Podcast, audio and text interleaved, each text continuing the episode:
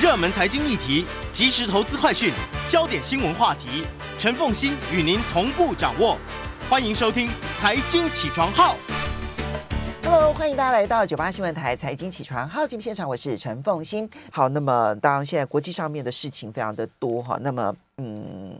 这个我我们就直接进入一周国际焦点好了，因为今天事情上还真的是蛮多的。在我们现场的是台大政治系国际关系讲座教授苏宏达苏教授，也非常欢迎 YouTube 的朋友们一起来收看直播。好，我们 其实国际上面，因为每一个角落其实它都有可能对全世界影响剧烈的事情了哈。那么，嗯，今天我们来不及讲到，在美国刚刚发生的就是，它美国东部的这个输油管线，哈，这家公司，这个 Colonial 这家殖民者这家公司呢，它的，呃，因为遭遇到骇客的攻击，对，好，那现在它上个周末的时候呢，它宣布整个输油管线的系统全部停摆，那到昨天已经是连续四天了。那因为它从墨西哥湾一直拉到了整个的东北区，你看，最重要的最重要的商业运转区域，还有很多的机重要机场或者是海空运的这个中心呢。那么它供应了大概整个东部地区百分之四十五的原油，所以这件事情啊，不对不起，这个使用的油啦，因为它在那边炼好油了之后供应到那边，包括了燃料油啦这些的，所以现在对美国来讲，它是一个极大的一个事件。嗯，这个恐怕对全世界还是一个重大冲击。是是，嗯是。好，不过我们就进入了这个，嗯，先从欧洲开始好了。嗯，英国，英国呢最近举行地方选举，嗯，大家最关心的是苏格兰。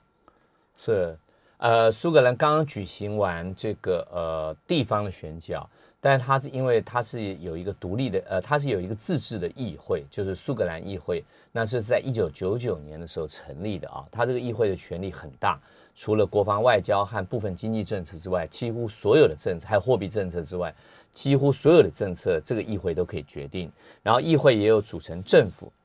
那政府的首长他们叫做 First Minister 啊，其实跟 Prime Minister 其实有一点点异曲同工之妙，因为 Prime Minister 就是。呃，首席部长的意思，那 First Minister 就是真的叫首席部长啊。嗯、那么呃，那么他们举行选举，那这个选举有一百二十九席啊。在事前的这个呃事前的这个呃呃民调就显示，这个苏格兰独立党或一般叫苏格兰国家党，那他应该会获得呃获得更大的支持。那选举结果也是啊，就是苏格兰国家党大概获得了呃将近呃就是说他的他的选票将近有一半。那么他加上一个支持，跟他呃立场支持，他也主张独立公投的绿党 加起来的话，大概刚好过半啊，大概是这样。嗯、就是说选票拿到五十，但是席次是过半啊，大概是这样子。嗯嗯、然后第二个就是说，但是保守党这次表现比预期的好，因为保守党在原来民调大概是百分之十八到十九，不过这次保守党大概拿到二十这样的选票和席次。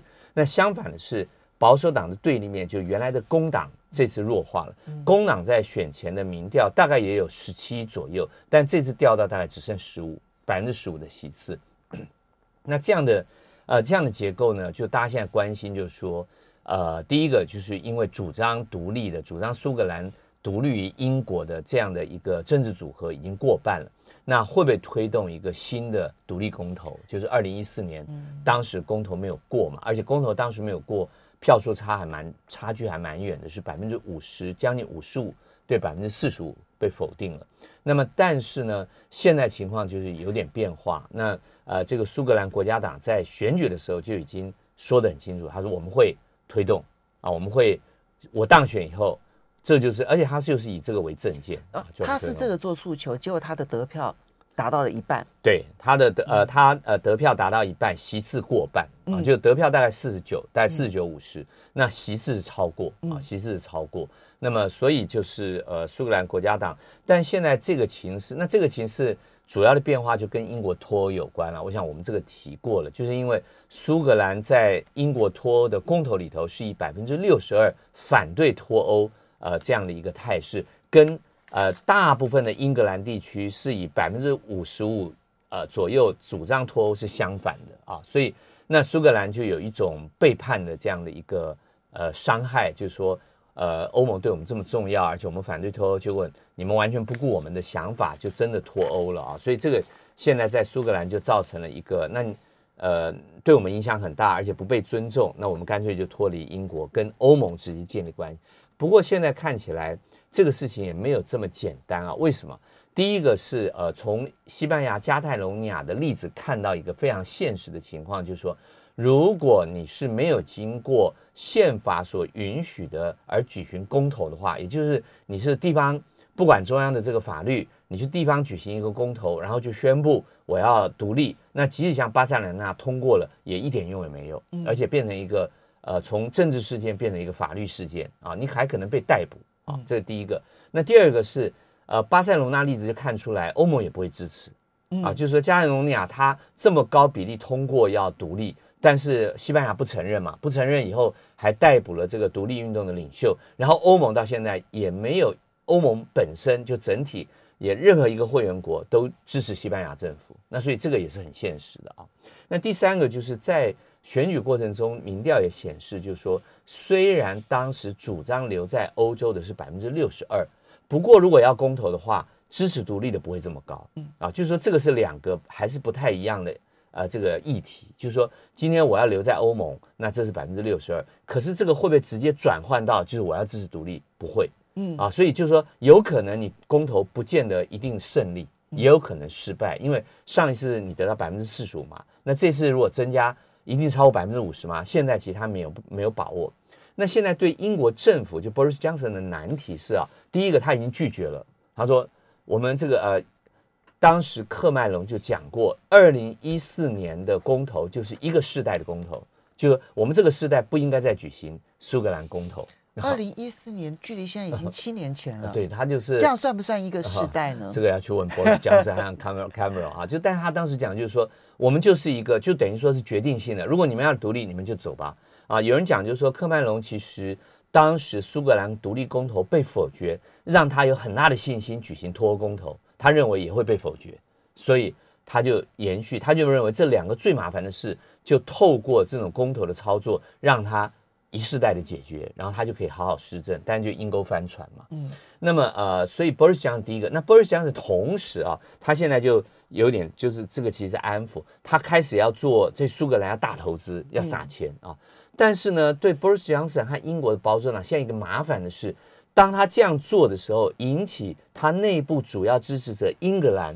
这个民众的反感。为什么？他说，哦、呃，他呃，就说我们缴的税多，结果你拿我们缴的税去补贴那个其实讨厌你的苏格兰人啊，那这个本身那种民族的情绪其实就慢慢浮现了啊。所以那一部现在苏格兰，那大家看到就是说，Boris Johnson 当初是以一个呃，激进派的党内激进派的概念，打这个卡麦隆，打这个梅伊，然后现在夺得大位。可是当他要主政的时候，他又不得不向中间靠拢。因此，现在就有人比他更激进，站出来挑战他说：“你这个根本就是背叛了这个英国啊，我们保守党的价值啊！因为这样拿拿我们英格兰的钱去补贴那些不想做英国人的苏格兰人啊，那这个声音现在也起来。”而且现在这个势力，某个程度也有一点集结的现象，就撤走 Boris Johnson 对苏格兰的政策，就认为你应该要继续强硬，就是不给他们公投，就这样结束了啊。那那这就是我认为，就尝到他当初打这个以激烈的这种言论和动作，然后集结反党内的激进派反对科麦隆，甚至把梅伊都打到哭了这样的一个。苦果，他现在自己其实也面对这样的问题。我们现在来看一下几个状况啊。第一个就是刚刚提到说，现在 Boris Johnson 说不准公投嘛，对不对？哈，那但是呢，他是说我不会同意，他不会同意，不会同意。但从宪法的角度来讲，到底苏格兰的这个地方，他们如果坚持要提公投的话，哦，违法，所以就违法违宪，就一定要一定要这个中央，就是说一定要英国的政府，就大英啊，呃，这个。呃，联合王国的政府在伦敦的政府同意他举行公投，他才有法律效力。他本身没有，呃，没有这个举行公投决定的法律效力。但是像那个巴塞罗那，他们就他们当时举行就用一个擦边球的，他说我们是咨询性公投啊。但是呃，咨询性公投最后，那我认为苏格兰不会做，不会做的原因是你的结果会跟加泰隆尼亚一样，一模一样。所以你得不到任何东西，而且现在在欧盟内部其实不支持的。嗯啊，为什么不支持？就是因为很简单，两个原因。第一个就是这个还是涉及到很敏感的主权问题啊，就是那呃当。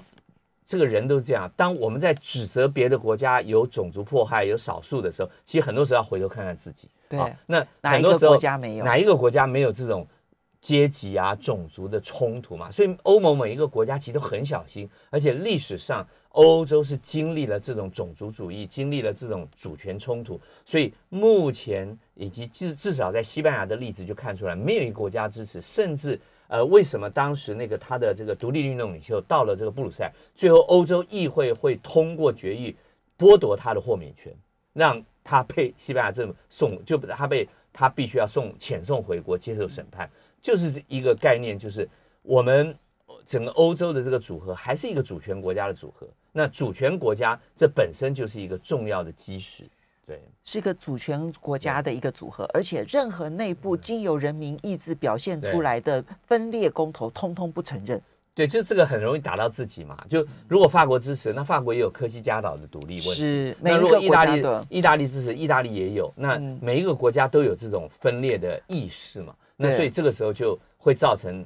就所有国家，就是说，呃，每一个人都可以指成指责另外一个人。那最后就是大家其实都有疮疤。好，接下来呢，我们再来看到是英国跟法国之间，其实当初在英国脱欧的时候，我们跟大家提过，在去年底的时候，为了那个渔权的事情，英国的首相 Boris Johnson 僵持到了最后一刻，他后来宣称胜利。但现在呢，拖到现在还不到半年的时间，这个渔权的问题在英法之间还是没解决。对。呃，应该是说啊，条约解决了啊，条约解决了渔权问题。那其实对欧洲来讲，那个还蛮优惠的啊。但是呃，如果各位去看地图就知道，就是英国和法国这个海峡，英法海峡中间有几个小岛，其实它是距离法国很近的。这个小岛最大的叫叫 Jersey 啊，就呃美国有个 New Jersey 嘛，那真正的 Jersey 就在这里哈。那它是一个很小的岛，只有两万多人啊。那这个就追溯到真的是欧洲历史啊，是很有趣。为什么这个小岛距离等于是我举一个例子啊，就等于宜兰的龟山岛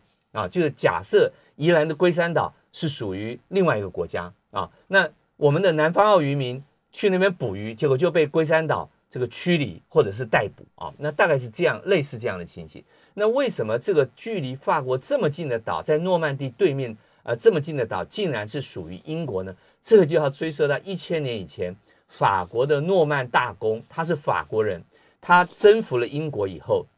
他征服了英国以后，在英国建立后来的王室啊，那就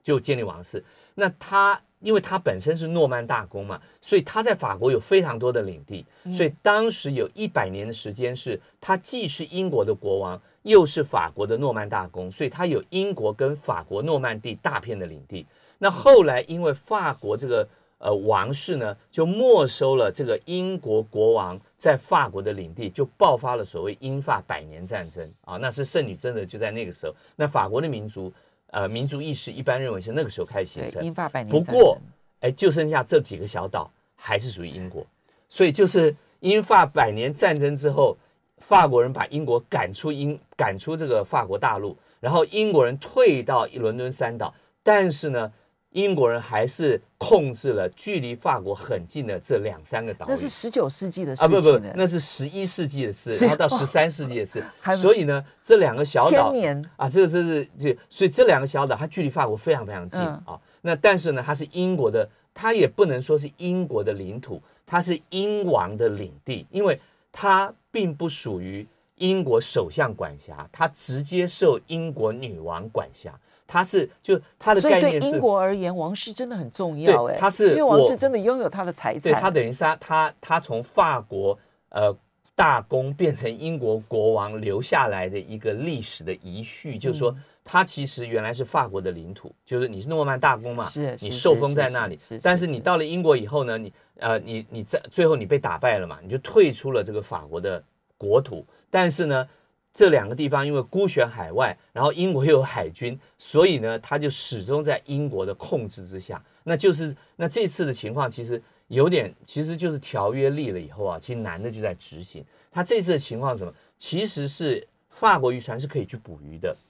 那英国当时也同意了，就这个条约里头都规定好，就英国脱欧以后，因为英国没有脱欧的时候都是欧盟共同的海峡，大家就可以捕鱼，那他们有一个渔权协议都没有问题。但是脱欧以后就变成你呃这个英国的海域跟法国的海域，那到底呃原来法国尤其欧陆的这些渔民他能不能去捕鱼？英国的渔民能不能来法国？那大部分的规范主要是欧盟的渔民去英国海域捕鱼，因为英国海域北海是一个大渔场。那这个里头呢，其实呃，英国是允许的，但是英国这次啊，英国这次是在程序上刁难，就是说我实际上允许你，但是程序搞的其实你大概没办法，你大概很难来，所以法国渔船就包围了这个港口啊，就包围了这个 Alice 港口，Alice 港口，然后呢，那因为包围这个港口，英国害怕这个港口呢被封锁，所以英国就派军舰去驱逐这个法国的渔船，那法国呢，为了要保护。这个他的渔船也派军舰去，所以就对峙。但是后来他双方撤了，我想应该是马克龙跟波江是很清楚，这个事不能闹大，所以双方就撤了啊。然后现在程序也简化了，所以法国渔民也可以去捕鱼，所以是某个程度是是落幕了。但是大家就看到，就是说，其实英国脱欧还是有很多遗绪啊。这个呃，没有没有，就实际上执行其实是。呃，是很容易擦枪走火的。就全世界呢，地缘政治都有都有这种百年、千年的结仇的问题，留下来的问题。而且这个又让法国人回到一个情绪，就是这个岛怎么会是英国呢？在我家门口，就像基隆屿跟龟山岛，这怎么会是别人的呢？这当然是我的啊。这就是钓鱼台，哦、就是英法之间的钓鱼台，这样。那接下来我们就来看一下法国。那马克宏呢，他不顾争议要纪念拿破仑。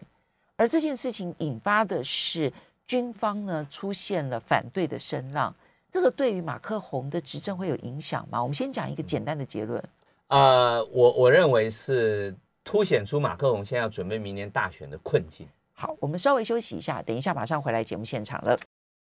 欢迎大家回到九八新闻台财经起床好节目现场，我是陈凤欣。在我们现场的是台大政治系国际关系讲座教授苏宏达苏教授，也非常欢迎 YouTube 的朋友们一起来收看直播。好，苏老师，我们现在谈到，马克宏在明年就要选举连任了，是这对马克宏来讲是一个很大的考验，因为他第一次的时候呢，大家对他期待很高，然后觉得说他是一个清新的面孔，然后呢看起来年轻有活力，能够带领整个法国重返荣耀。但执行了现在已经四年了嘛，他们一任是、啊、他们一任五年，一任五年嘛，所以已经四年了嘛，对，四年下来，其实他千疮百孔。最近他纪念拿破仑，其实反映的是他对于明年竞选连任的焦虑吗？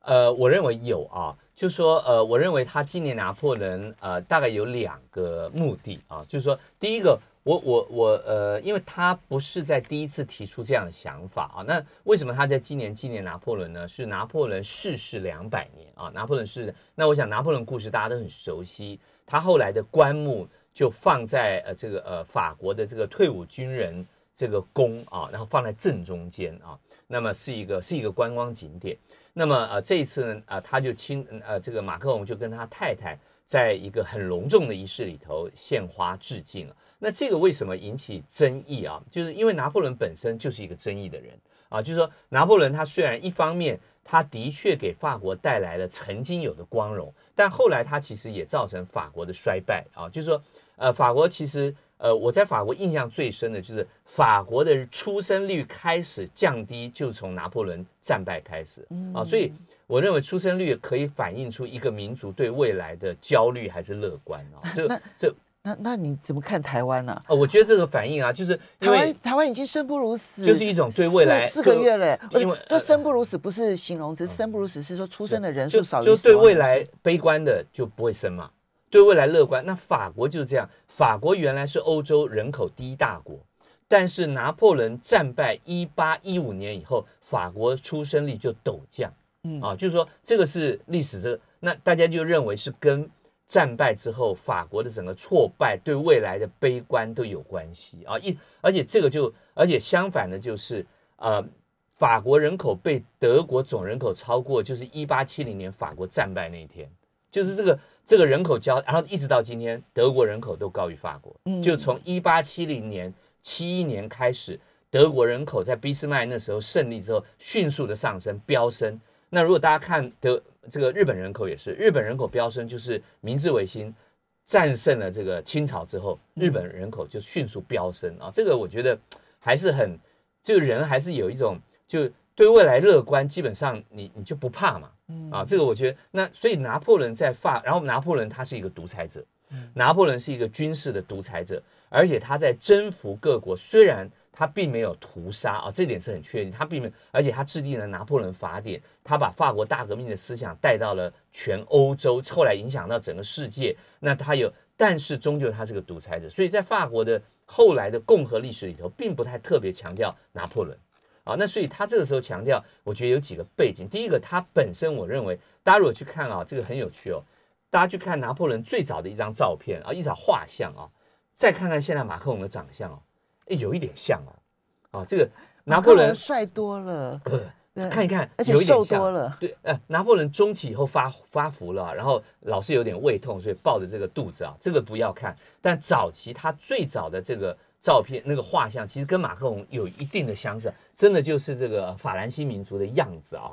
那第二个就是说，第二个还是有，就是他为了明年选举，那为什么他这时候，呃，我的判断是，为什么他这时候要操作这个议题呢？这跟刚刚讲到，就是在前一阵子啊，大概已经一两个月了，就是有一封公开信，就是军方就但是匿名的，就是有一群自说是我是军方代表的人署名啊，就是说以匿名的方式，但是匿名里头有讲我们有多少将军，我们有多少军官，我们有多少是现役军人，有这个数字，但是没有名字，写了一个公开信，公开谴责马克宏的软弱。和无知，就是说根本不懂得治国，然后把法国国国家搞得越来越软弱，然后一直提倡一些呃看呃一些虚无的价值啊，大概有有这样的一个攻击。那我觉得这个跟他现在要高调纪念拿破仑有点关系，就是说他被认为软弱，他被认为呃他被认为呃治国无方，他被那这个是军，当然这个有一点很多人认为是这个法国极右派的操纵啊，就是那个雷朋。这个这个领袖他们的操，因为他就非常赞扬，他说：“对，我们就要强力。”那么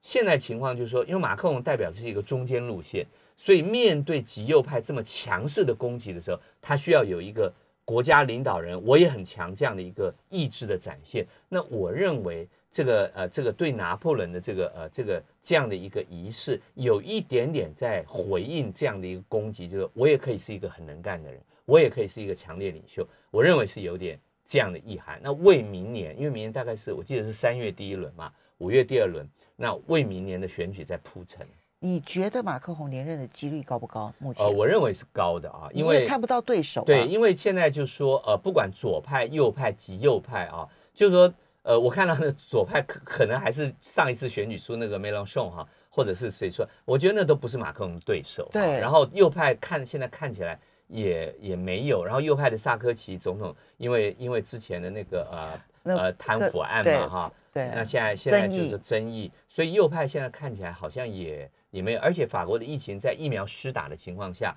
呃，的确在缓和之中啊，所以我认为是呃，我认为马克龙的连任机会是大，而且最主要马克龙还是年轻啦，马克龙现在现在才四十几岁，这是非常非常年轻的一个总统，而且呃，在这个他。对，呃，这个纪念拿破仑的过程中，这法国报纸就不断提到，哦，马克龙是拿破仑以来最年轻的总统啊，最年轻的国家元首，所以他他达到了那个效果，就是把马克宏去跟拿破仑做对比。对，然后就是大家都达到这个效果，他大家都聚焦在讨论，哎，为什么他要这样？该不该这样？因为那我觉得他绝对计算到这一定会引起争议，因为拿破仑就是，但是然后我要讲就是说，之前那个信啊，那封军就是匿名军方写的信啊，他们。发布的时间是四月二十一号，那这个日期是什么日期？这个日期是一九六零年代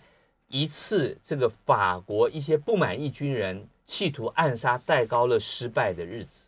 啊，这个就是在法国历史上就很有这种针对性，就是当时戴高乐啊，因为阿尔及利亚战争的问题得罪了一批一批军人，得罪了一批当地的军人，他们觉得戴高乐完全是欺哄背叛他们，所以曾经要暗杀戴高乐。那这个还有几个电影是描述。时间就是四月二十一号，所以他们就选在这一天发布了一个公开性，谴责马克宏。这个其实很有针对性。我我觉得，如果说是嗯，就这个当然从政治的角度来讲，这样的操作其实是我都觉得是有争议性的，因为你挑了一个这么有争议性的日子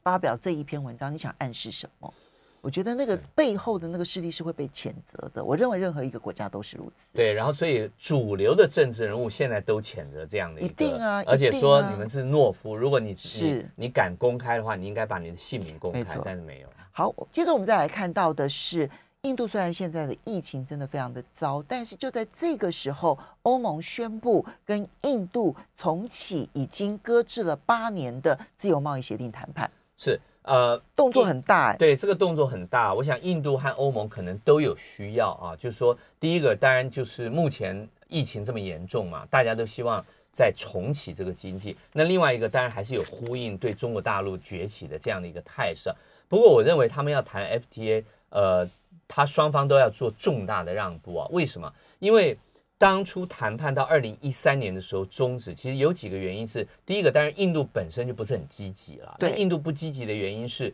大家就看到就是印度跟中国大陆和日本的 RCEP 最后也退出了嘛。是。那印度为什么退出呢？印度就印度在签 FTA 其实有一个很困难的地方，就是说，第一个，印度不是出口大国，就印度并不是一个靠。外销货物来刺激经济的大国，跟中国大陆、跟台湾、跟整个东亚模式是完全不一样。那因此，印度就从这里头获益就少。那第二个很重要的是，印度本身它的农业是脆弱的。但是如果 FTA 的话，这个农产品像呃像现在大家在台湾呃，其实呃前上个礼拜看参加这个欧盟的国庆酒呃这个波兰的国庆酒会，那波兰在去年啊，他最他觉得最大的成就就是台湾开始吃波兰的苹果。啊，那波兰是一个呃，波兰是欧洲呃，我的我的记忆没有错的话，波兰是欧洲最大的苹果生产国家和外销国家啊。那么当时他们要怎么样在台湾推销苹果，我还参与，他们还咨询一下我的意见啊。那我就说，哎，那你们可以说它是白雪公主的苹果啊。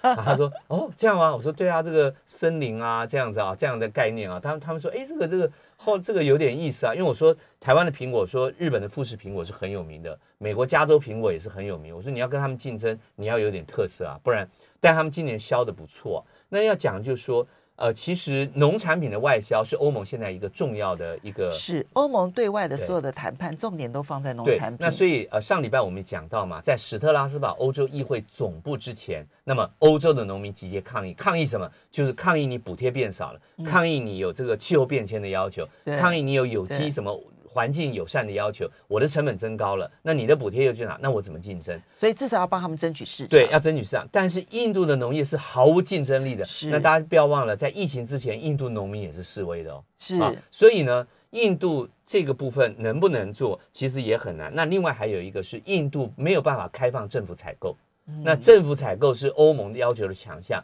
然后另外一个是，印度认为它的强项是服务业。但坦白讲，它的服务业大概也没有办法跟欧盟竞争，嗯，所以那欧盟看，但是呢，如果我们看欧盟在全世界的贸易啊，欧盟其实呃，比方说跟中国大陆，欧盟的货物贸易是赤字，但是欧盟的服务业贸易在全世界基本上都是贸易盈余的，其实跟台湾、美国也是一样，对，就它是一个服务业的大国哈，大大大的这个实体，所以呢，他一定会要求服务业，包括银行啦，包括保险啦。那这个是印度非常脆弱的一块，对，对，所以就是那就产生就是说，那你们谈 FTA 干嘛？是，你们货物又不能自由流通，你们服务业就不能完全开放，政府采购也不行，而且印度也不能开放。印度还有一个欧盟一直要求印度，当时他做不到就停下来，就是国内的非关税贸易障碍。那大家呃，我就讲一个事实，就是印度一直到了莫迪上台以后，才大力推动以后，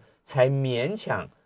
大部分取消了印度各邦之间贸易的关税啊，他们叫离金啊，对，我们就叫离金。那个就是等于说，台北出了台北市运到新北市，你就要缴关税。对，然后新北市到桃园要再缴一个关税。是，印度原来是这样的一个国家，那所以印度各邦有很多梅梅嘎嘎，其实都是非关税障碍。到现在为止，虽然暂时是是取消了这一些邦跟邦之间的这一些关税，但事实上它内部的税制不统一这件事情还是非常的严重，而且有很多的。呃，很多的 people 了哈，这个各式各样。对，所以就是说这些障碍，其实欧商都有跟欧印度那个欧盟反映了，欧盟都觉得要处理，可是印度其实没办法处理。我们稍微休息一下，马上回来节目现场。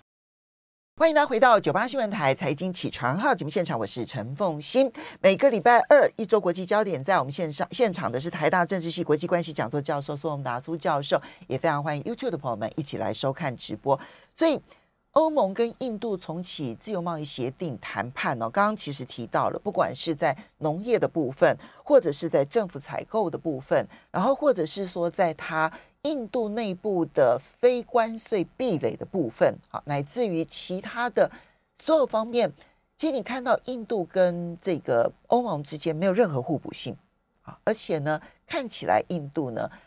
所有的方面都不是欧盟竞争的对手。对，就说那这有什么好谈的呢？呃，呃，应该是说他们会在二零一三年就停止谈判，而且之后就从来没有要恢复，那就代表说这个障碍其实非常大的。那这个利益其实是非常不可及的啊，就是说大概有这样的情况，所以才一直不会恢复嘛。如果障碍很大，可是大家觉得利益上很强的话，可能就会努力的去想把它恢复，但显然没有。那么现在。我想这样做的话，就是刚刚讲的，一方面因为疫情的关系，双方都有这样的需求，要重启经济嘛。那另外一个还是跟中国大陆的崛起，美国的印太战略，然后印太战略现在欧盟看起来也是逐步向印太战略靠拢。我认为这是有关的啊，就是说，如果各位去看，不过如果各位去看欧盟的发表的印太战略，跟美国的印太战略其实有蛮大距离。欧盟的印太战略全文叫做印太合作战略。啊，就是他其实特别讲了，就是 strategy for cooperation。嗯，那他特而且他把中欧投资协议放进去，也是我的大战略的一环啊。所以他刻意要降低这种所谓包围中国大陆、反中的这样的疑虑啊。所以欧盟某个程度，他还是希望在美国和中国大陆中取得一个平衡啊。虽然他在这个发表的时候是呼应了这个美国的印太这样的概念，不过它的内容上其实是比较缓和的。呃，美国的印太战略其实越来越倾向是包围的，而且甚至于是情报跟军事合作的、嗯、啊。那但是欧盟的这个印太战略看起来就是我如何强化跟印太国家之间的合作。是是，是所以那这样子跟完全不同了。呃，名字很像。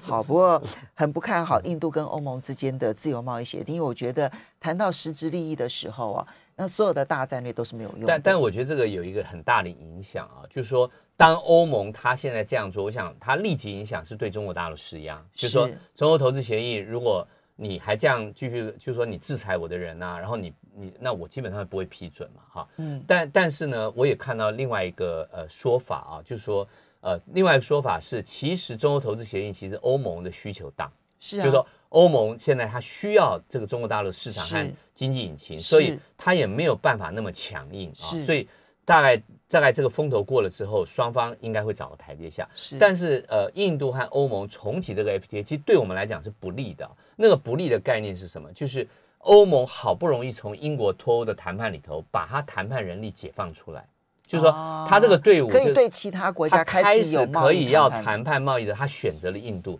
那这个对于其他国家来讲，就是因为谈判还是一个很耗时的事，所以他的队伍等于说他主要去做印度谈判，他开始要研究啊，他开始要针对，他就没有机会，就比较没有力气或人力要去做其他大的谈判啊。那包括跟美国。包括跟台湾，那这个就对我们来讲不是件好事啊。但我觉得这个是一个错误的战略，选择印度，它势必旷日费时而没有结果。好，欸、那这个这个就不知道了。我们如果，我觉得我们可以用时间来证明，这个谈判它可能又会僵持非常多年。对，我的看我的看法是并不看好。嗯，对。接下来我们再来看到的是耶路撒冷的以巴冲突，其实非常惨烈。我觉得这个以巴真是一个难解甚至无解的议题啊！就是说，因为呃，如果各位到耶路撒冷去啊，就是说耶路撒冷其实我们都知道它是犹太的首都啊，它是基督教的圣地，它也是回教的圣地。可是它最醒目的地标其实不是犹太教、基督教，而是那个金顶清真寺啊，那个是最最醒目的一个一个地标啊。那么就在这边发生了冲突。那发生冲突其实，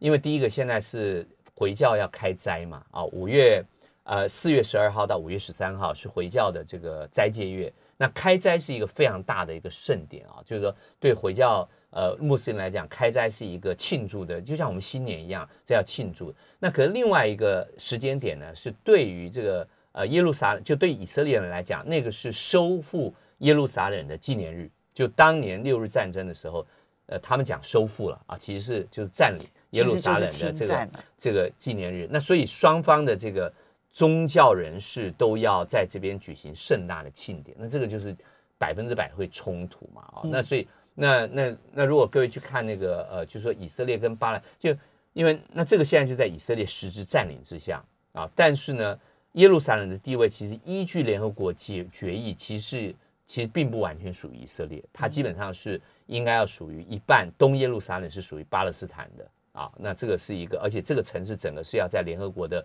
管辖和规范之下，但这个现在都不可能实现。现在实际上就是由以色列控制，而且美国大使馆已经迁到这里，也就是说，美国等于明白的承认耶路撒冷是以色列的国都啊。那那这个对巴勒斯坦人来讲，那就复国更没有希望了，所以就是更激烈啊。所以，而且还不止如此啊，其实以色列不是也发动了。对加沙走廊的攻击是那前一阵子啊，就是说以色列跟加沙走廊就另外一块啊，然后另外一个就是以色列政府现在难产，而且以色列两年之内举行了第四次的大选，到现在，呃，内塔尼亚胡是最大的党，他拿到最多席次，但他目前还是组不出政府，所以他的总统已经宣布要请第二大政党来组政府，如果二十八天之内完完成不了，又要再举行选举了啊，所以。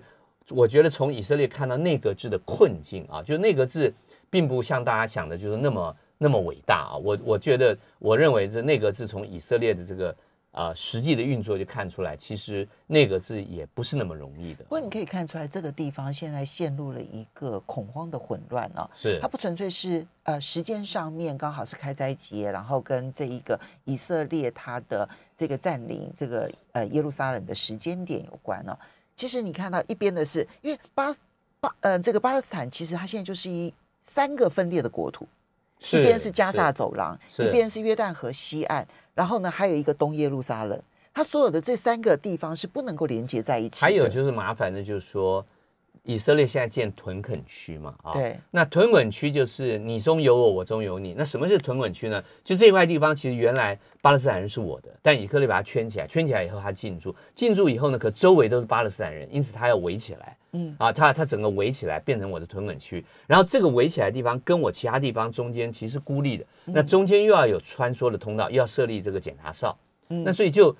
就其实搞的就是。其实是这个地方的以色列人跟巴勒斯坦人，他们彼此之间其实相互仇视、交错，然后又非常的焦虑，随时可能会遇到。其实想一想，这个是很悲哀啊，因为依据这个圣经或者犹太教或者是回教可兰经的记载，其实他们都是亚伯拉罕的后代。是啊，那这个他们共同纪念亚伯拉罕啊，像回教的中义节啊，就是这个呃，就是这个犹太教其实另外一个节日啊，但是就是他们现在仇视到。这个你死我活，那巴勒斯坦没办法举行选举，而以色列这边呢，政府选举完了组组织不了政府，然后所以以色列其实采取更强硬的措施，然后更激怒巴勒斯坦人。我觉得现在这个地方的无解的难题是非常严重的。好，真的好。那么，嗯，我们再来谈一下，拜登要见普京啊，现在是拜登表示愿意啊见普京，为什么？呃，这个我想，这个呃。他因为第一个他要到欧洲去嘛啊，这他第一次访国事访问，他就到英国，然后到这个布鲁塞尔。他呃，我记得他就到英国和布鲁塞尔，一个是英国，一个是欧盟总部，要开北约峰会，然后到时候还有 G7 的峰会等等。那第二个他要见普京。呃，如果各位看拜登的布局啊，这是呃，我也是参考，也参考一些国内的还有国外的学者，但他还是一个稳扎稳打的外交策略啊。就像布林肯最近讲的一句话，他说我们没有。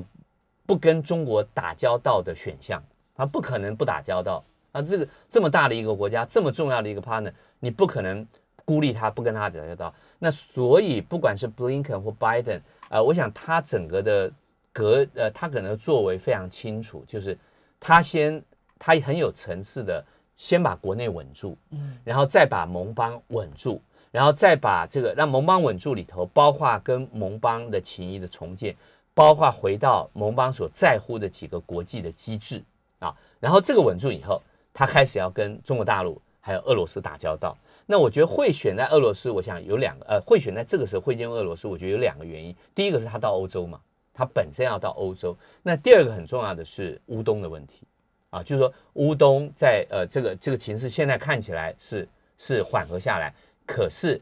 乌东永远是个炸弹啊。那这个时候他呃那缓和下来之后，我认为他跟普京他要会面，我想呃展现一个、这个。你觉得普京会跟他会面吗？而且会选择什么样的地点来？我想普京会面哈，呃，我觉得他会做一个操作，就是因为呃他去大概就是下个月嘛，那普京九月就要就要这个国会选举，所以普京一定会做一个呃他选举上的操作，因为普京我们可以再观察一下。我其实我有点好奇的是，在理论上来讲，应该美俄先谈好了之后来宣布这件事情，可是没有。结果拜登是看来不是，他说我希望这样子，我有这个我们可以再观察了。非常谢谢苏宏达苏老师，谢谢。谢谢